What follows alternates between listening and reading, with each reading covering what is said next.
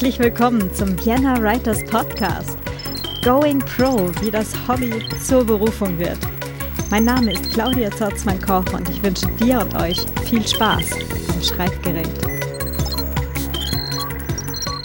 Hallo und herzlich willkommen zum Vienna Writers Podcast. Ähm, es ist Montag, der 19. März äh, und ich befinde mich hier mitten auf einer Baustelle. ähm, wenn du das hier hören kannst, heißt das so viel wie der Podcast-Feed funktioniert.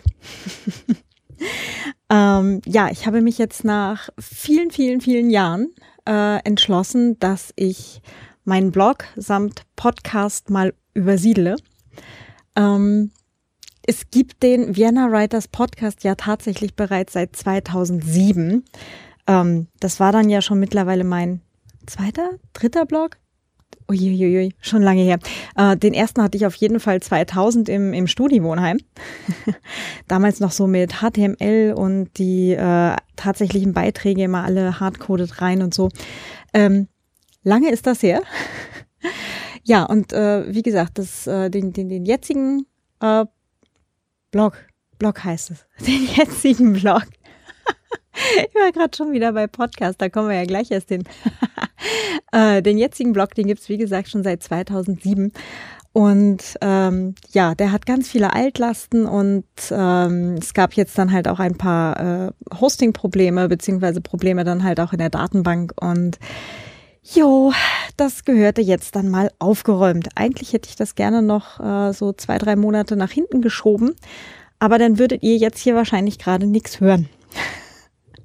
Nachdem ich ja auch einen, einen Narren gefressen habe am Podcasten selber und da eine Menge Spaß dran habe, äh, wäre das natürlich auch nichts, wenn ich jetzt hier monatelang keinen Podcast machen könnte.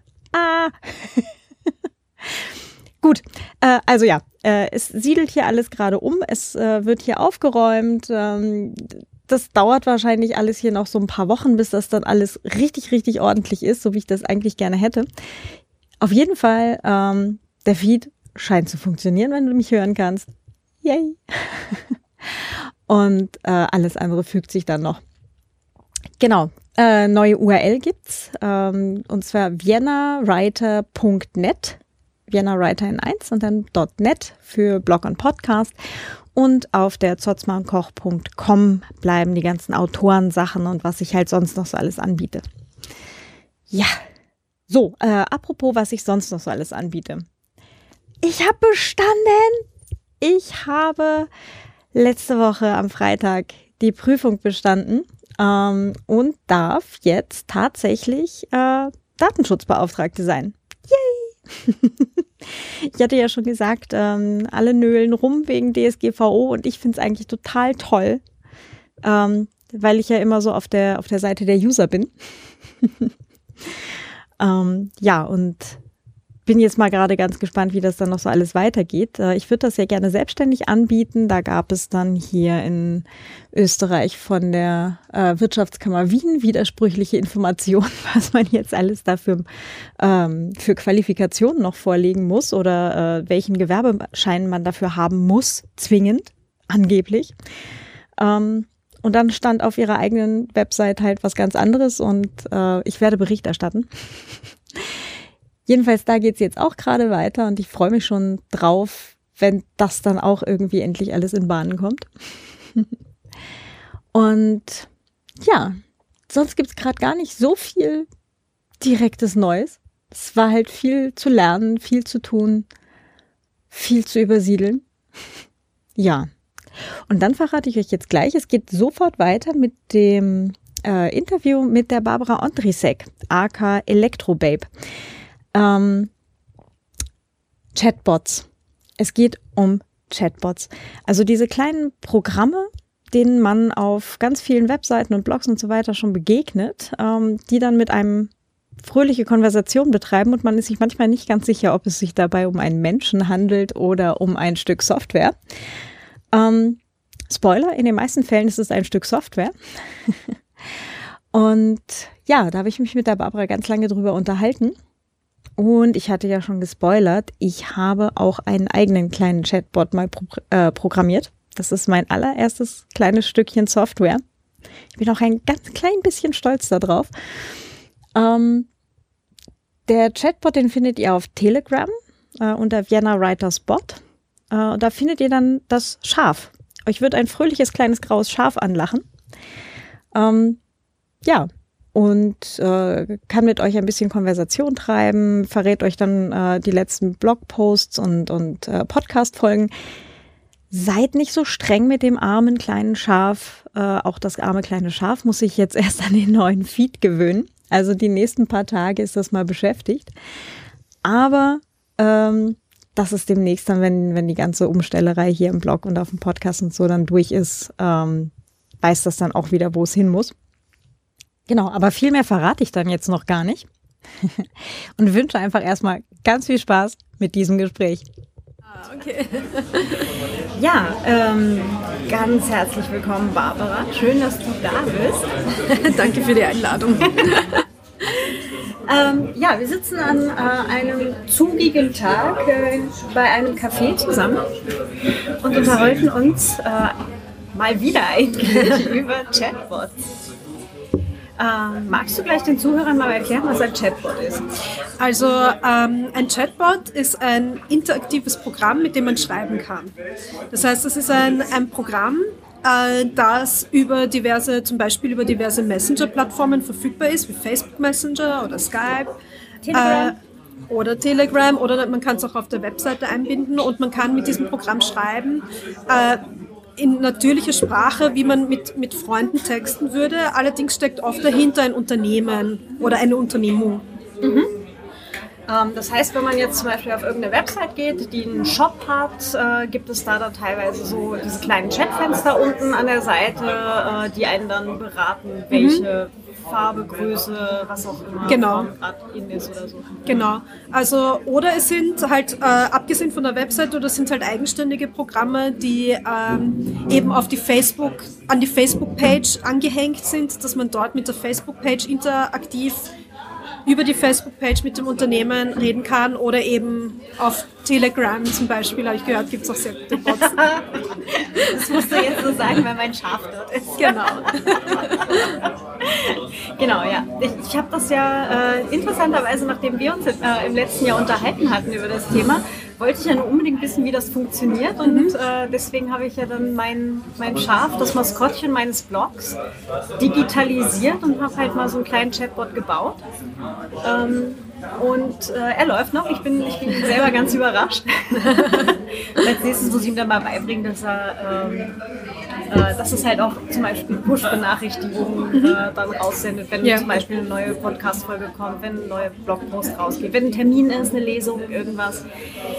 Genau, das ist eh ganz aufregend. Also für mich noch. Äh, du machst da jetzt, jetzt schon länger, ne? Genau, also ähm, ich habe vor fast schon zwei Jahren die Chatbots Agency gegründet, gemeinsam äh, mit meinem Co-Founder. Und da machen wir Softwareentwicklungsprojekte für Kunden. Also das geht von Konzeption oder Beratung Beratung rüber bis zu wirklich Softwareentwicklung. Das, das Schöne bei Chatbots ist, dass man ja kleine, einfache, interaktive Programme auch recht schnell bauen kann. Das heißt, man, man kann auch so Prototyping-Tools verwenden, äh, um, um, ein, um eine schöne interaktive Experience zu gestalten. Ähm, allerdings, wir spezialisieren uns eher auf komplexere Chatbots, äh, wo eine Persönlichkeit dahinter ist und die auch mehrere ähm, sogenannte Use Cases haben, das heißt verschiedene Anwendungsfälle, ähm, wie man mit dem Unternehmen kommunizieren kann. Mhm. Ähm, so ein Standardanwendungsfall sind ja zum Beispiel FAQs, ne? Ähm, genau, also wenn man etwas über das Unternehmen wissen möchte. Also äh, eines unserer Projekte ist zum Beispiel das Patentamt-Projekt. Da haben wir einen Facebook Messenger-Bot äh, gemacht, der jetzt im äh, Frühsommer auch noch auf die Webseite kommt, der einfach alles über das Patentamt oder zumindest vieles über das Patentamt wissen sollte. Und okay. den kann man dann eben fragen, wie viel kostet es, ein Patent anzumelden oder welche Marke kann ich anmelden oder muss ich dafür, oder wer ist, die, wer ist, wer ist der Vorsitzende vom Patentamt Österreich? Ähm, für ein anderes Projekt haben wir zum Beispiel ein Hotel-Reservierungsbot äh, konzipiert, wo äh, man dann in Sprache, wie man es bei einer Hotline machen würde, nur halt jetzt in Text, ähm, ein Hotelzimmer reservieren kann. Das ist cool. Ähm, ich glaube, das ist auch viel viel natürlicher im Umgang, glaube ich, als äh, wenn man jetzt dann stupide immer irgendwelche Formulare ausfüllt, oder? Also genau, als User. Die, die Idee hinter Chatbots ist, das hat auch Mark Zuckerberg vor fast zwei Jahren äh, bei der F8-Konferenz, bei der Facebook-Konferenz gesagt. Er hat die Idee, dass, äh, dass man äh, mit Unternehmen, mit Facebook-Pages so schreibt wie mit Freunden. Und die Idee dahinter ist eben, dass man äh, interaktive Formulare macht oder eine Art von interaktivem User Interface gestaltet. Es wird auch Conversational äh, Commerce oder Conversational Interface genannt.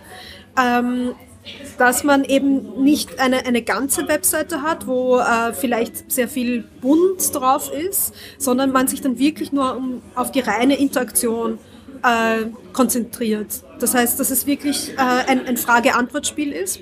Und ähm, ursprünglich wurden Computer ja auch damals in den 60er, 70er Jahren so, äh, so gestaltet, dass es ein Frage-Antwort-System war, also moderne Computer in dem Fall, weil es streiten sich ja die Geister, was jetzt der echte erste Computer war, so Ada Lovelace in die Richtung oder doch ein bisschen später. Aber ähm, das ist halt die, die natürlichste Art, wie wir kommunizieren. Also ich kommuniziere mit dir gerade auch. Einer sagt was, der andere hört zu und dann antwortet der andere hoffentlich entsprechend dem, was, was der vorher gesagt hat.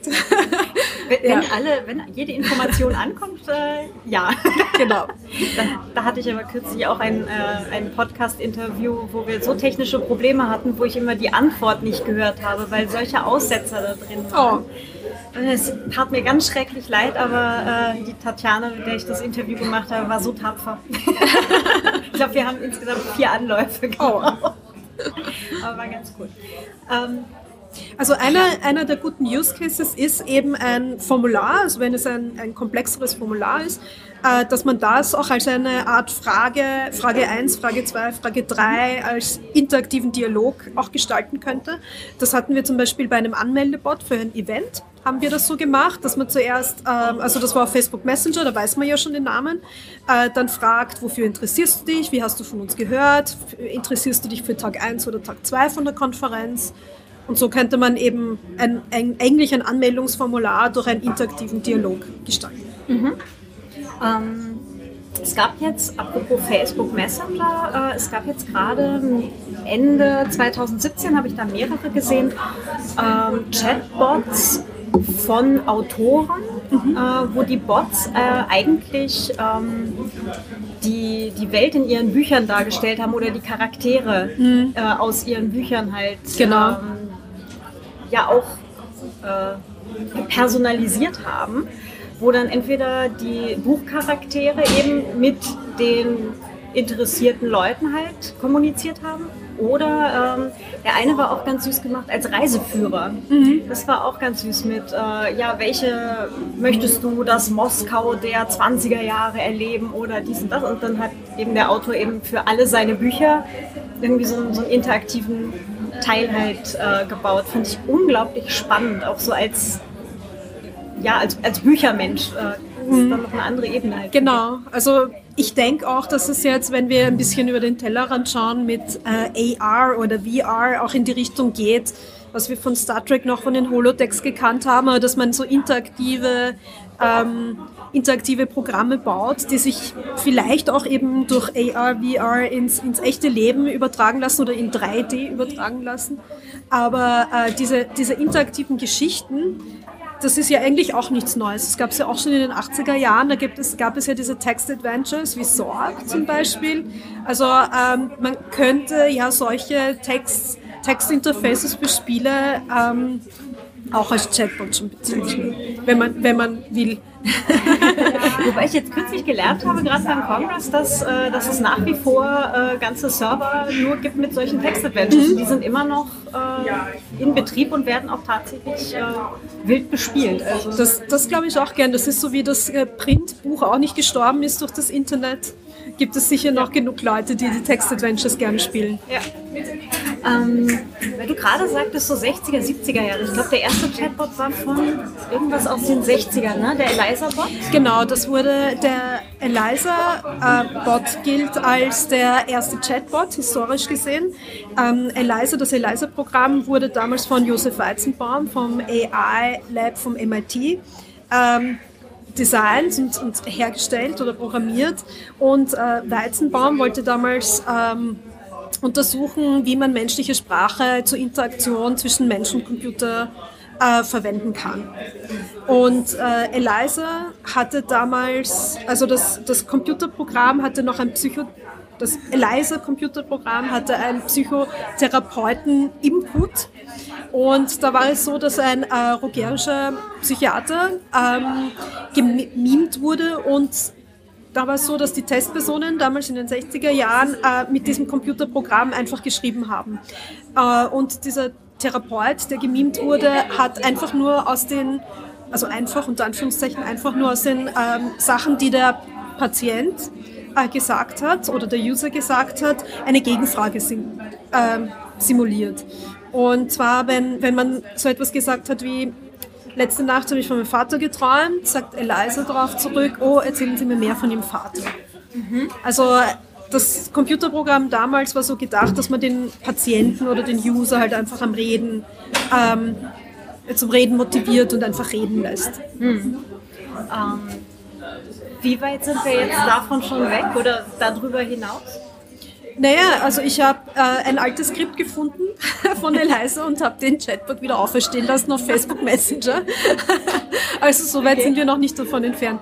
Ähm, was allerdings ähm, über, überraschend ist, ist, ähm, oder ob man es wirklich überraschend nennen kann.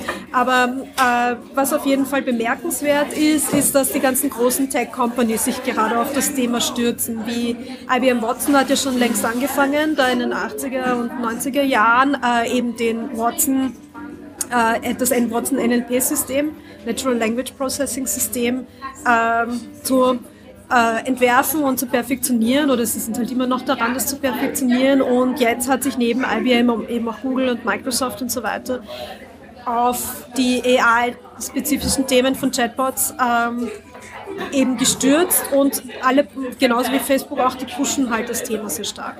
Das ist äh, das ist der Grund, warum es da eben vor zwei Jahren zu diesem Hype gekommen ist.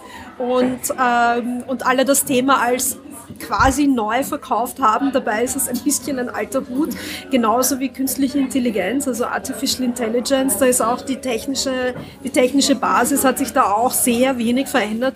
Neuronalen Netze im Spezifischen seit den, seit den 60er und 70er Jahren. Und ähm, das, was jetzt aber neu ist, dass wir sehr viel mehr Rechenpower haben und auch durch das Internet sehr viel mehr Eingabedaten. Also wenn man jetzt äh, Image Recognition äh, sich anschaut oder Speech Recognition, sind die Systeme besser und man kann halt viel mehr damit machen. Du sagtest gerade Natural Language Processing. Mhm. Äh, das ist ja das, was, äh, was man so als Autor immer dann äh, besonders merkt, wenn man vom Lektorat äh, dann zurückkriegt mit, nee, so kannst du das aber nicht schreiben. Oder äh, so geht kein äh, ordentlicher, natürlicher Dialog. Also wenn man halt auch in Dialogen in Schriftsprache verfällt. Ähm, ich glaube, das ist bei, bei Chatbots ja nochmal eine, eine Kategorie äh, von besonderer Bedeutung dann, oder? Es, es, kommt darauf an, wie man die Chatbots jetzt wirklich sieht. Also ich habe ähm, recht viele schlechte Beispiele schon von Chatbots gesehen, die einen irgendwie so niederschwafeln oder, ähm, oder ähm, auch falsche Sachen anbieten. Und es heißt ja auch, also es, es, es heißt nicht, sondern es gibt ja auch so die Befürchtung, die künstliche Intelligenz und so und die automatisierten Roboter nehmen, nehmen uns die Job. Aber ich muss sagen, wir haben jetzt einen neuen Job geschaffen mit, äh, mit den Chatbots, weil wir eigene UX-Designer, also User Experience Designer, dafür brauchen, die Dialoge gestalten. Das ist quasi ein Job zwischen äh, so etwas wie ähm, eine Art journalistische oder, äh, oder ähm, eben Schrei Schreibertätigkeit im weitesten Sinne und auch noch gleichzeitig, dass man sich halt in den Dialog und vielleicht Marketing auch noch äh, rein überlegt, dass man die Marke der Firma, die man repräsentiert über den Chatbot auch noch ähm, reinbringen kann. Das heißt, mit der Tonalität sehr viel spielen kann. Und ähm, das heißt, da investieren wir sehr viel, dass diese Dialoge auch sehr natürlich sind. Was das beste Mittel ist, das rate ich auch jedem, der ein Chatbot hat, so schnell wie möglich am Markt testen. Weil das ist genauso wie bei Software, bei jeder Art von Software, man, wenn, sich das, wenn sich ein paar Techniker da in ein Zimmer, Zimmerchen setzen und einverbarrikadieren und sich etwas ausdenken und entwerfen und das dann umsetzen, ist es, ist es vielleicht nicht unbedingt das, was am Markt gut ankommt.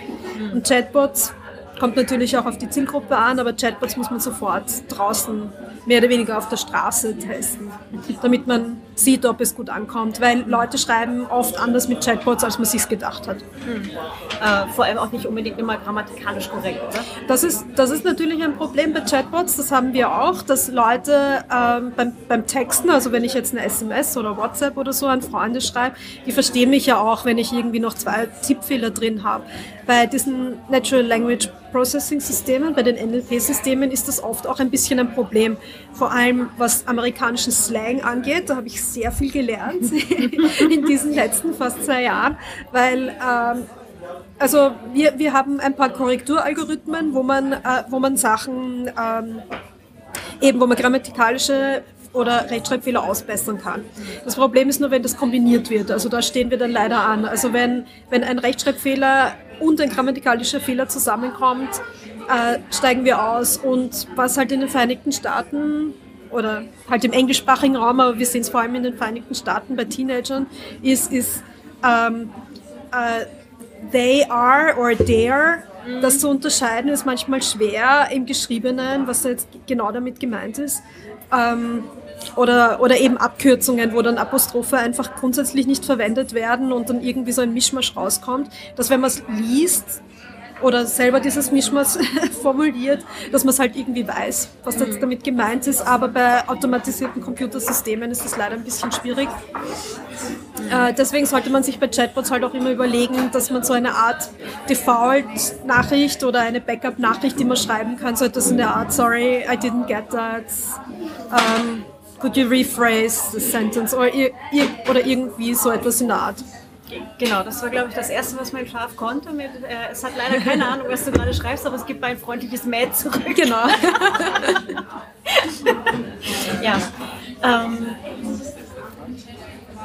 was wir jetzt noch nicht verraten haben, ist ja, dass da auch ganz viel Technik eigentlich noch dahinter ist. Also jetzt bei meinem Schaf im konkreten Fall gar nicht, äh, weil, weil ich das halt auch in dem Fall nicht wollte.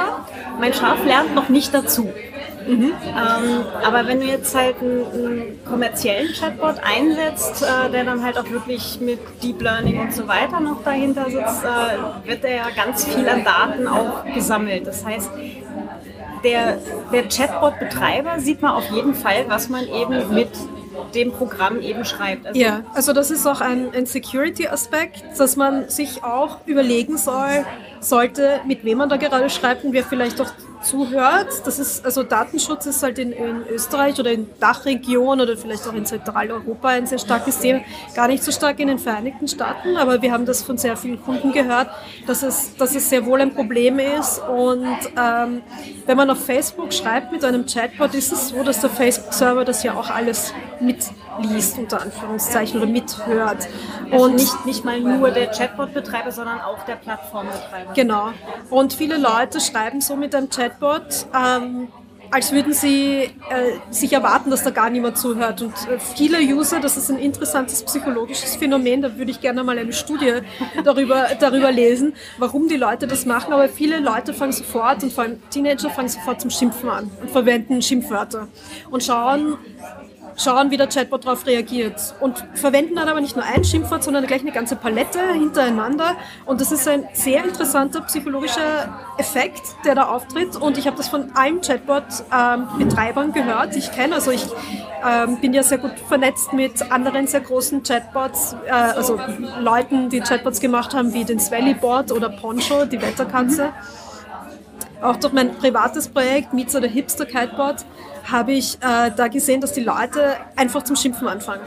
Also das ist irgendwie so 50 Prozent der Leute sind gelangweilt und das, was ihnen einfällt, ist Hallo zu sagen, wie geht's dir und dann Fuck you.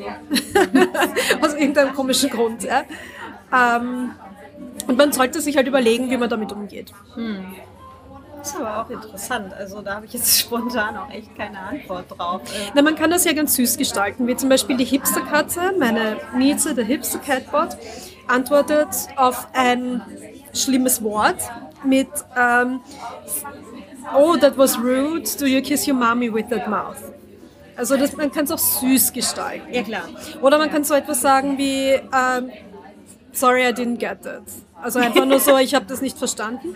Oder man könnte wie Poncho die Wetterkatze, könnte man zum Beispiel so darauf antworten, dass man, dass man dann beleidigt ist. Also die Katze ist dann beleidigt und spricht mit einem nicht für ein paar Stunden. Also man kann noch was auch immer mit der Katze schreiben, sie antwortet einfach nicht, bis man sich entschuldigt. Das ist cool. Das ist auch eine süße Art, Ja. damit umzugehen. Also man kann es auch äh, galant machen. Oder ein anderer ähm, Chatbot, ein Bekannter von mir, hat dann einfach zurückgeschrieben. Oder äh, likewise. Also so etwas wie, wenn Fuck you kommt, dass man zurückschreibt likewise. ist auch lustig. Ja. Okay. Ich glaube, ich, glaub, ich würde äh, die schmollende Katze. Wenn ich so weit bin, dass, dass mein Schaf äh, tatsächlich Konversation betreiben kann, also so richtig, Ja. dann glaube ich, fängt, fängt es dann auch an zu schmollen. Aber du hast ja, du hast ja eben Deep Learning und so weiter erwähnt.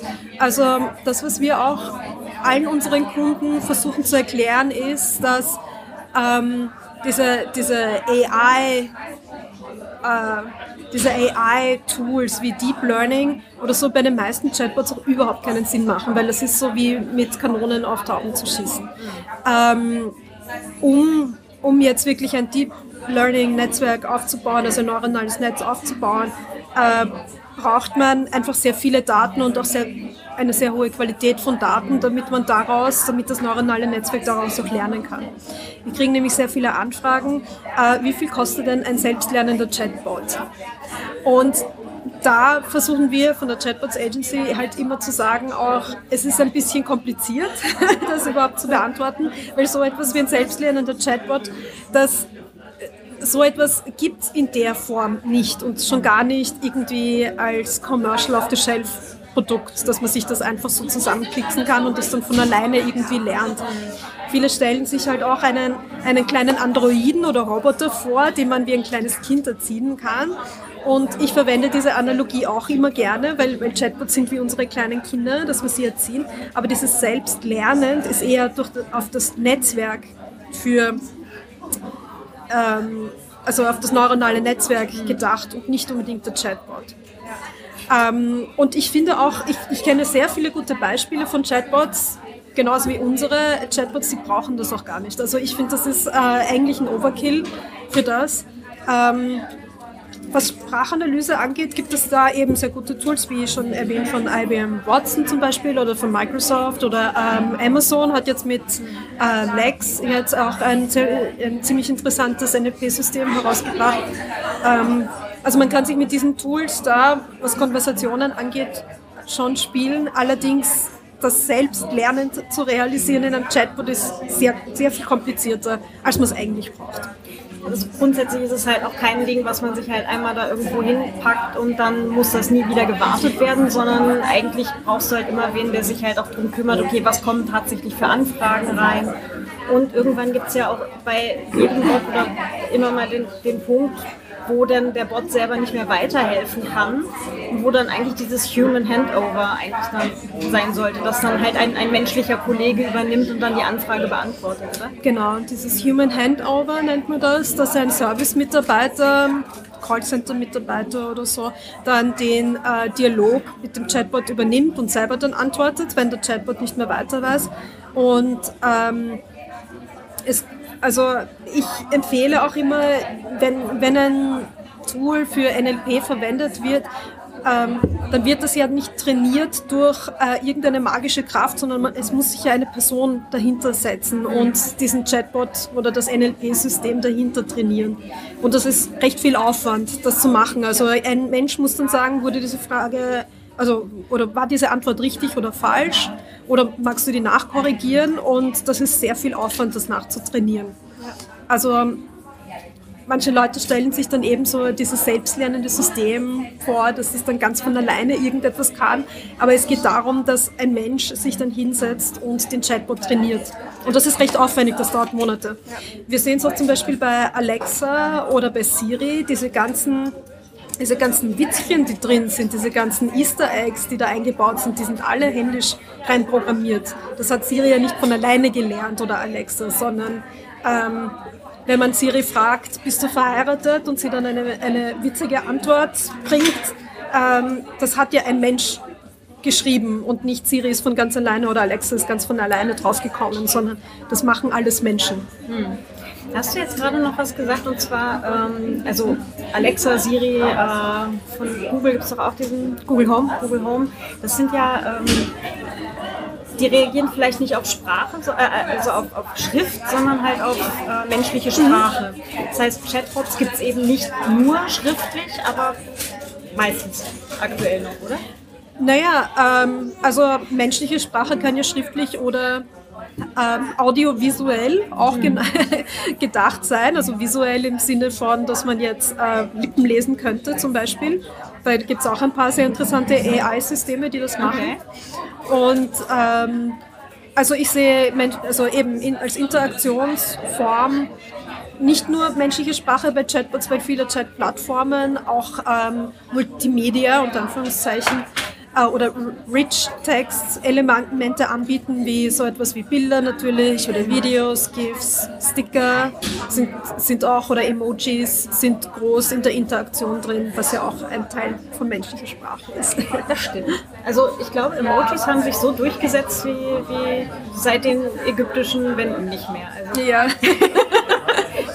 fand ich ja auch irgendwie ein ganz interessantes äh, Phänomen eigentlich, dass so halt so verkürzt dann halt ganze Geschichten eigentlich erzählen. Schon ganz, ganz cool.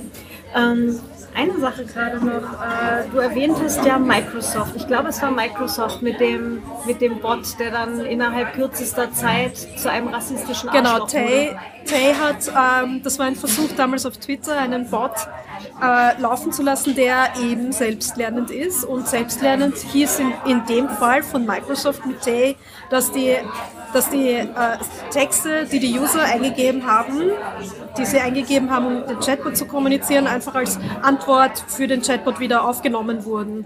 Und so kann man das System recht leicht hacken, weil man dann einfach viele, viele Texte eingibt, die Blödsinn sind. Und da kam halt wieder dieser Fall, dass die Leute sofort zum Schimpfen anfangen oder rassistische Sachen sagen.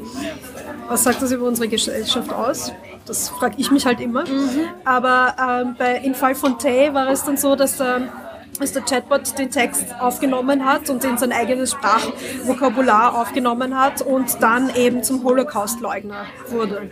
Und Microsoft hat das Ding dann Gott sei Dank abgedreht. Das war aber, das waren wirklich ein paar Stunden nur. Ja. ja. Also wirklich innerhalb kürzester Aber das ist ein interessanter Fall dafür, äh, was heute auch noch nach wie vor besteht, ist, dass äh, User versuchen, die Software oder den Text zu brechen. Also die spielen, spielen sich herum, wo liegen die, die Grenzen äh, von, von dem Chatbot, was versteht er, was versteht er nicht. Man kann es aber auch als Vorteil für sich selber nutzen, weil die Leute freuen sich wahnsinnig, wenn, wenn sie ein Easter Egg finden. Also bei der Hipsterkatze habe ich zum Beispiel ähm, so Star Trek oder Star Wars Hinweise drinnen und äh, oder 42 als, als äh, Antwort auf alle Fragen und, und lauter so kleine, kleine, kleine Easter Eggs und kleine Geschenkchen, die man dann findet und die Leute reagieren da extrem gut drauf. Mhm. Ich will jetzt nichts verraten, aber mein Schaf hat auch. und es kann, es kann tatsächlich auch äh, äh, ich glaube, zwei Kuhgruppen, also vom, vom Funken her. Mhm. Und äh, ja, noch so ein paar Sachen. Man könnte es auch mal fragen, wo es wohnt.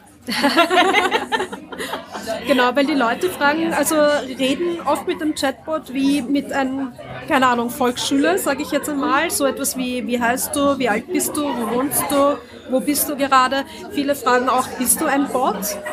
Was auch sehr interessant ist, weil ich mir gedacht habe, eigentlich ist es ziemlich klar, dass man gerade mit einem Bot schreibt, weil man ja auch seinen Einleitungstext und so weiter zur Verfügung stellen kann. Aber Leute sind halt irritiert und wollen das halt nicht, weil das ist halt auch so dieser, dieser psychologische Effekt von Un Uncanny Valley, dass es, dass es da so, wenn der Bot so gut ist und man fühlt sich da ein bisschen unwohl, weil man nicht genau weiß, ist das jetzt vielleicht doch ein Mensch oder doch eine Maschine, und so.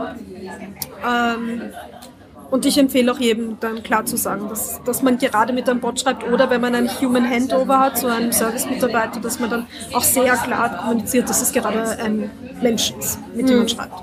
Somit, sorry, ich kann dir gerade nicht weiterhelfen, aber einer meiner menschlichen Kollegen wird Genau. sich in Kürze bei dir melden. Genau, und der stellt sich, wenn er dann dazu kommt, stellt sich halt wieder namentlich vor und dann, wenn es wieder zurück zum Bot geht, dass man halt auch ganz klar sagt, wenn es ist. Ähm, die meisten Hörer sind ja jetzt tatsächlich selber auch äh, Autoren oder angehende Autoren. Ähm, wie ich kürzlich feststellte, aber nicht nur. Es freut mich ja auch unglaublich, dass ich, äh, dass ich äh, eine größere Hörerschaft habe, als ich selber dachte. Ähm, die Frage ist jetzt trotzdem, okay, äh, was hat man jetzt als Autor von einem Chatbot? Abgesehen davon, dass man zumindest mal so die, die FAQs, die halt auch bei uns irgendwie immer ankommen, äh, dadurch vielleicht äh, abbilden könnte oder halt äh, eine Anmeldung für eine Lesung oder irgendwas, wenn, man halt eine Lesung mit Anmeldung hatte.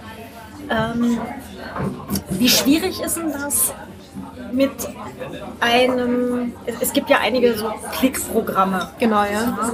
ähm, da dann solche Konversationen zu entwerfen.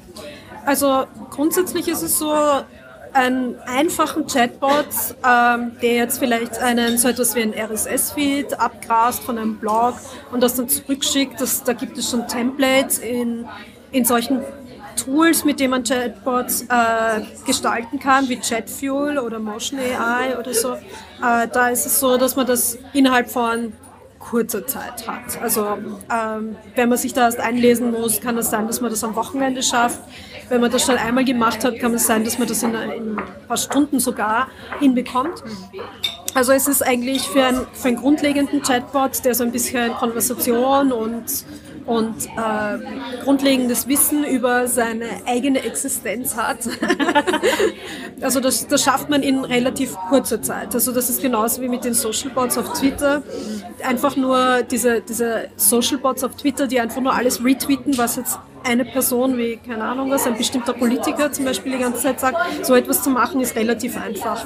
Wenn es aber um Interaktion geht und da ist es ja bei euch Autoren oder ähm, keine Ahnung, auch Journalisten oder halt jeder, der mit Sprache arbeitet, geht es halt eher um das Feingefühl und um die Persönlichkeit eines Chatbots.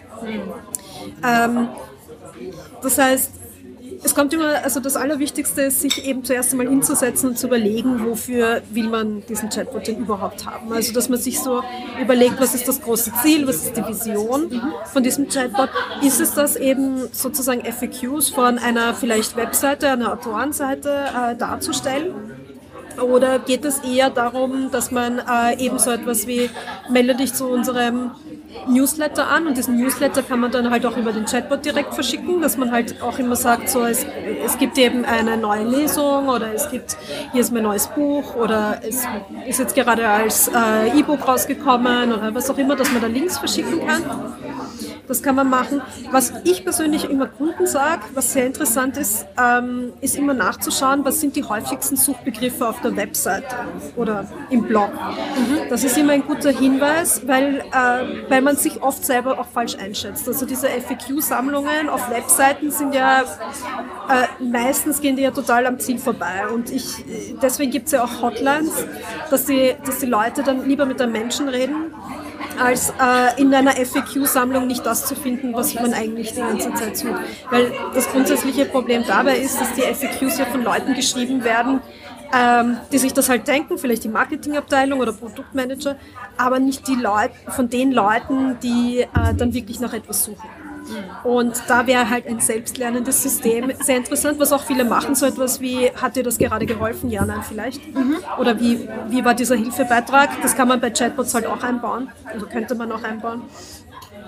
Aber grundsätzlich ist es interessant, wofür wir den Chatbot machen und vielleicht kommt man dann drauf, dass auf der Webseite aus irgendeinem Grund sich die Leute dann speziell für ein bestimmtes Thema interessieren und da könnte man ja vielleicht einen Chatbot daraus machen, dass man dann einen, den höchsten Suchbegriff hat, jetzt zu einem ganz speziellen Thema, wie zum Beispiel Podcasts, dass die Leute dann sagen, sie interessieren sich im Speziellen dafür oder eben auch nicht. Oder da macht man eben einen Krimi-Bot, äh, der halt ein, ein interaktives, eben Schnitzeljagd durch Wien klingt auch sehr gut. So Scavenger Hunt mäßig fände ich auch eine sehr interessante Idee zu machen. Aber ich meine, euch Autoren ist ja hoffentlich keine, keine Grenzen, es sind keine Grenzen gesetzt, was so die, die Kreativität angeht. Genau, die sind meistens eher dann bei der, bei der technischen Seite, mhm. weil aber ich denke halt, wirklich so ein interaktives Buch zu gestalten, also das finde ich schon sehr spannend.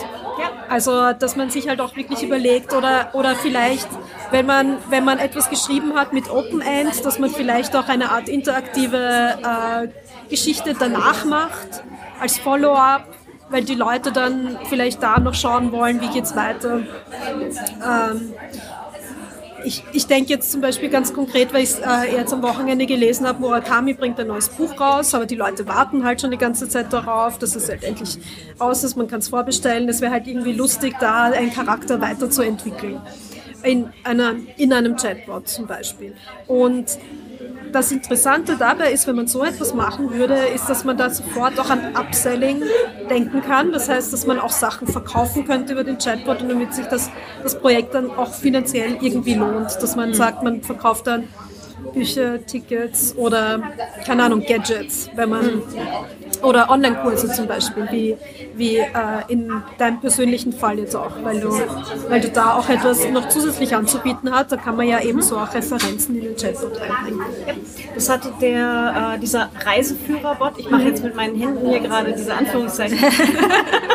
dieser Reiseführerbot äh, durch diese Buchwelten, äh, der hatte dann am Ende auch immer so einen Amazon-Link zum jeweiligen Buch. Genau. Also wenn man sich dann halt so durch die Landkarte dann durchgeschaut hat und ein bisschen Szenenbeschreibung gelesen hat und so weiter. Genau, oder wenn er oder wenn er dann ein Hotel empfiehlt, dann kann man auch den Link zu booking.com mhm. oder so draufstellen. Also da kann man schon, man kann noch Geld machen mit den Chatbots, wenn man sich äh, wenn man es geschickt überlegt, weil die Leute wollen nicht einfach nur Werbung, Werbung, Werbung, weil das haben wir sowieso auf allen Webseiten auf der Welt oder im Internet, in der Internetwelt.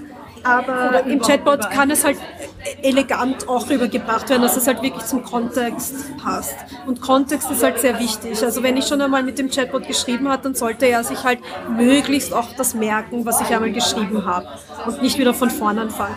Wie zum Beispiel ein, ein Chatbot für Hotelreservierung könnte dann, nachdem die Reservierung fertig war, könnte dann ja auch noch fragen, wie hat es Ihnen bei uns gefallen? Und, und hier ist eine Bewertung, dass man dann noch ein Sternchen oder Punkte oder was auch immer vergibt oder eine schriftliche Bewertung schreibt, wie es einem gefallen hat, um, oder dann noch eine Zeit lang später nachzufragen, ob nicht vielleicht bei derselben Hotelkette noch in einer anderen Stadt etwas interessiert, also an, angeboten werden könnte. Für Autoren wäre zum Beispiel auch interessant, so äh, apropos Bewertung, schreibt doch eine Bewertung fürs Buch, wenn es genau. dir gefallen hat auf Amazon. Ja, weil das ist ja halt auch immer so ein Kaufargument für andere Leute, wenn die sehen, das Buch hat jetzt schon 200 gute Bewertungen. Äh, genau, absolut. Sind sie natürlich auch viel interessierter daran, jetzt dann ihre nächsten paar Stunden Zeit in ein gut bewertetes Buch halt dann irgendwie rein zu investieren. Auf jeden Fall. Also ich glaube, diese, also vor allem diese Bewertungen, das ist, das ist ein das ist sehr oft ein, ein Selling-Argument für, für Sachen grundsätzlich, für, für Sachen und das vielleicht auch ähm, zu, zu sehr unterschätzt wurde im Laufe der Zeit. Also bei, bei Hotels ist es ja auch so, wenn man, man kann sich die Fotos anschauen oder Bewertungen lesen. Also ich lese mittlerweile schon fast nur noch die Bewertungen. Ja. Das haben wir auch sehr ausführlich gemacht, als wir in Kanada unterwegs waren. Da hatten wir halt nur das erste Hotel vorab gebucht und dann halt waren wir ja auch dann dreieinhalb Wochen da unterwegs und haben uns immer die nächste Destination wirklich anhand der, der Bewertungen dann halt rausgesucht. Ja. ja, äh, also auch für Autoren sind Chatbots durchaus eine spannende Sache. Also nicht nur für, für so tech-affine Menschen wie mich, die jetzt unbedingt wissen wollen, wie es funktioniert. Ähm, also ich glaube, ich werde dann auch mal zusehen, ob ich mein Schaf nicht auch mal bei mir auf die Website kriege, weil nicht jeder hat jetzt einen Telegram Messenger.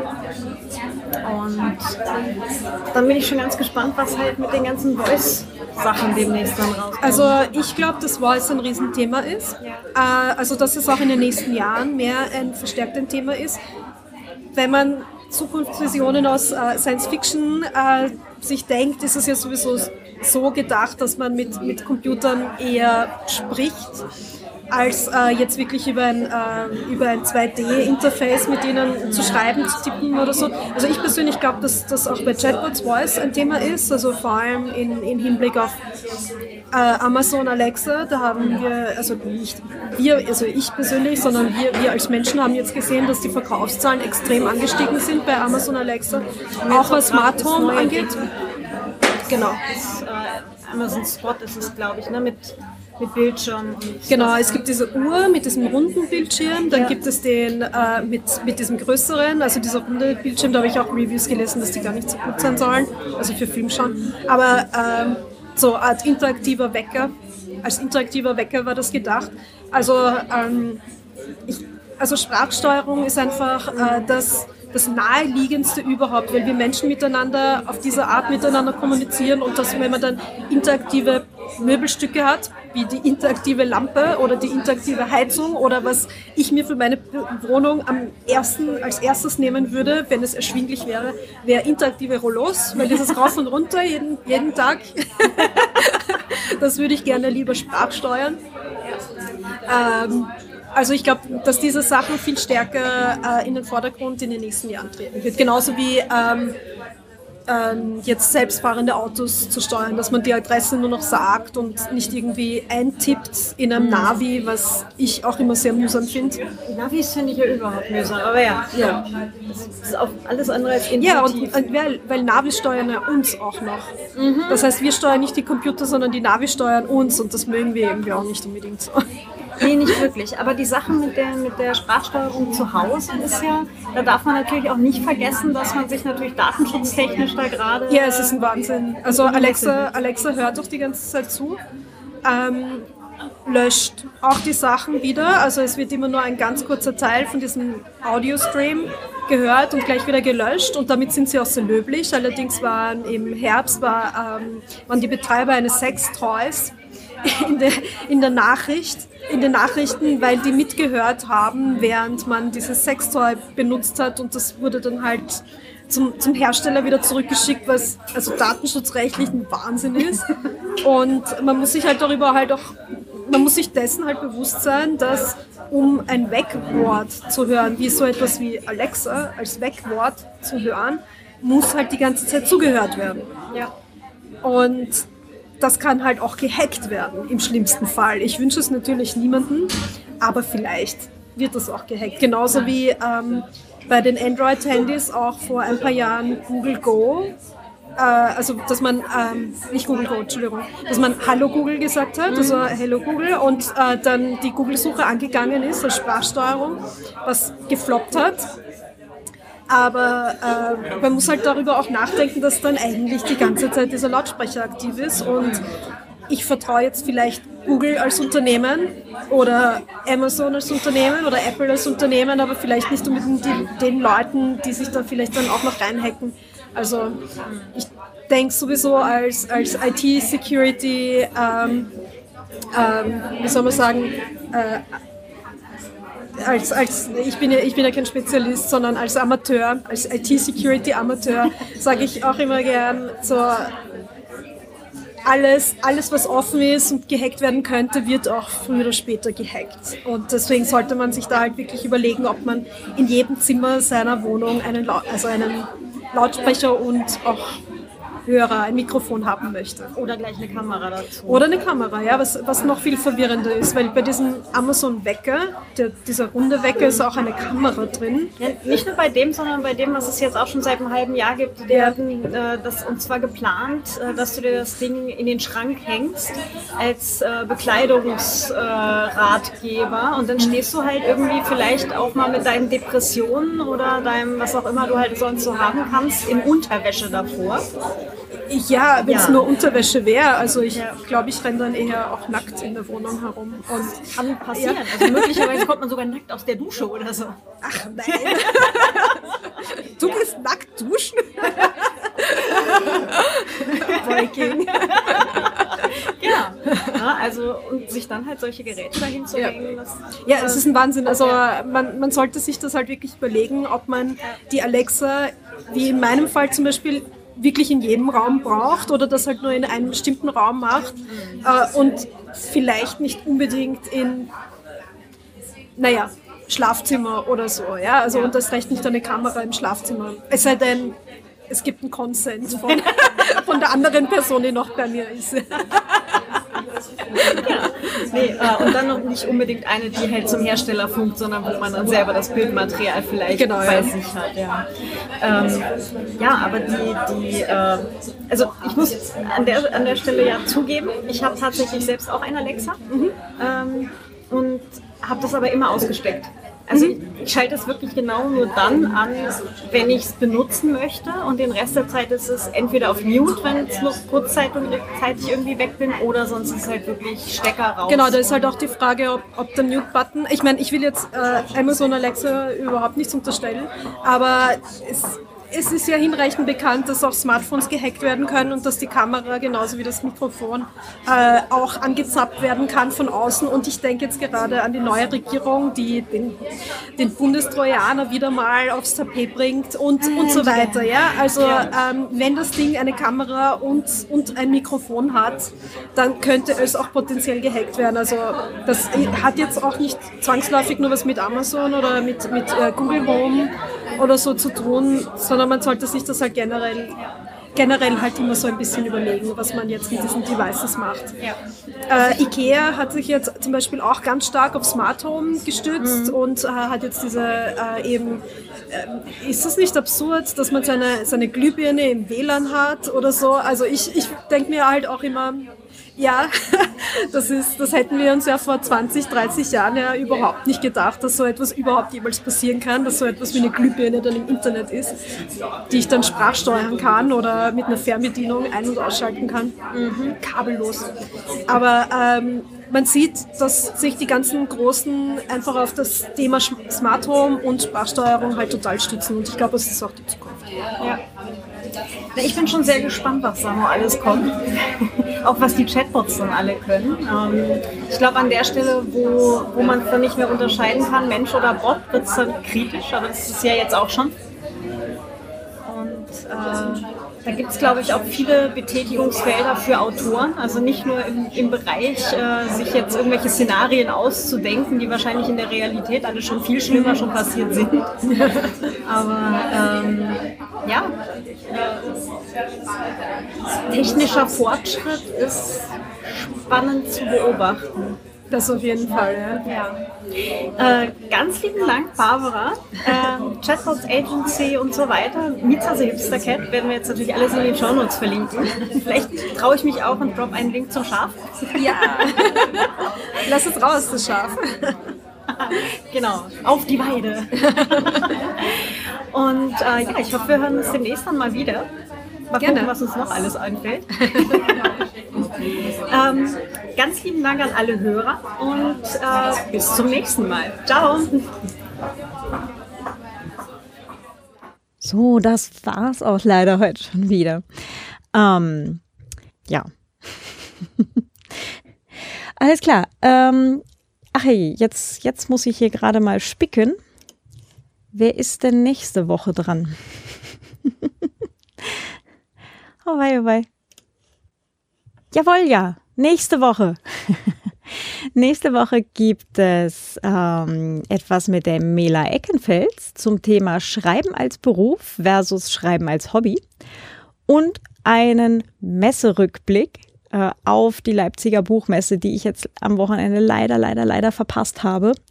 Aber ich war dieses Jahr schon dreimal in Deutschland und äh, die sieben Stunden Anfahrt ähm, waren dann doch ein bisschen viel des Guten. Ähm, abgesehen davon war das mit dem Schneechaos denn aus der Ferne doch etwas entspannter zu beobachten, auch wenn ich mich ganz dolle ärgere, dass ich all die lieben Leute leider nicht persönlich getroffen habe.